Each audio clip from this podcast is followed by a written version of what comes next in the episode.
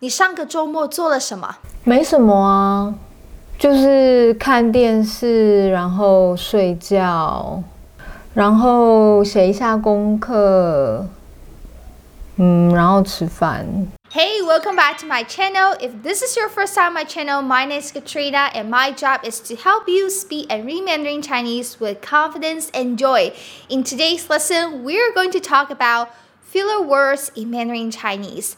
There are some words of Mandarin Chinese that we use when speaking, like the filler words, because we don't want a lot of gaps in our conversation, or when we are thinking of something, we put up some words in between sentences. So, in today's lesson, I'm going to show you with a few conversations of how to use those Chinese filler words.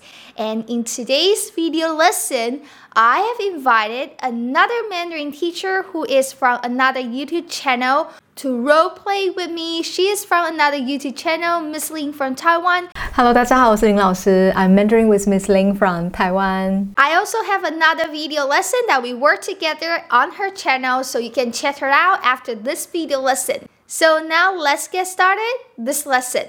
Filler word. 你为什么想学中文？因为我住在台湾，嗯，然后就是我觉得会讲中文就是比较方便。So in this conversation, a person asks, "Why do you want to learn Mandarin Chinese?" 你为什么想学中文？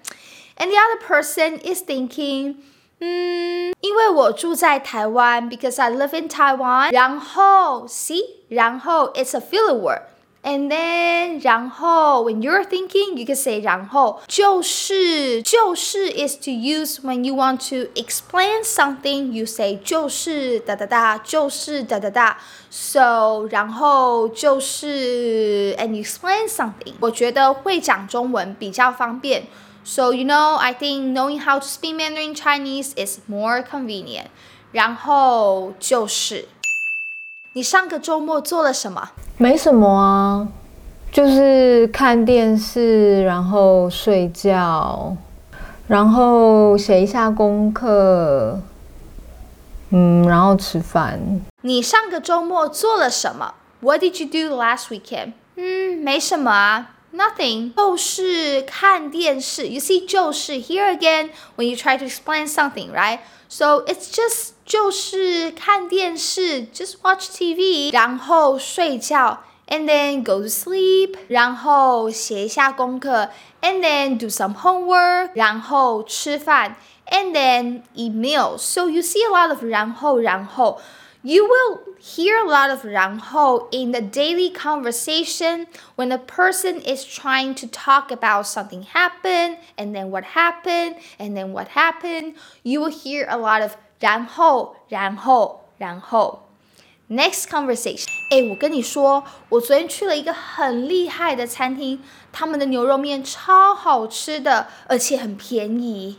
哦，是哦。 So you can see from the conversation, the first person, she was very excited talking about the noodle shops she went to.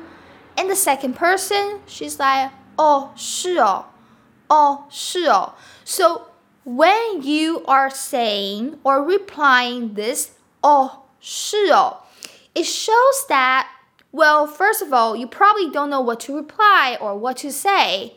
Second of all, maybe you don't really care. So if you don't care about the restaurant the first person is talking about, you might be like, oh, 是哦. Or if someone is telling you something you don't quite understand, but you feel like you had to reply something, or you don't feel like you cannot relate to, but you feel like you need to reply something, like oftentimes my mom talks to me her stuff with her, you know, friends. I couldn't relate to, but I had to reply something. So I often reply my mom and say, 哦，是哦，哦。你看，你看，这件衣服很漂亮吧？我昨天去市场买的。嗯，OK 啊，你喜欢就好。 This example is kind of similar to the last example.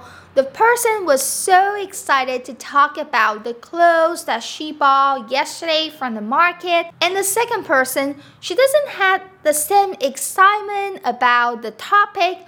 你喜欢就好, as long as you like it. I hope you enjoyed today's video and I want to give a big shout out to Miss Ling from Taiwan YouTube channel. I have another video that we made together on her channel. You can check it out and join her Patreon to support her. Also, if you want to download the worksheet of today's lesson, the link is also in the description. Everything is down below. Thank you so much for joining me today and I will see you next time. 我们下次见，再见。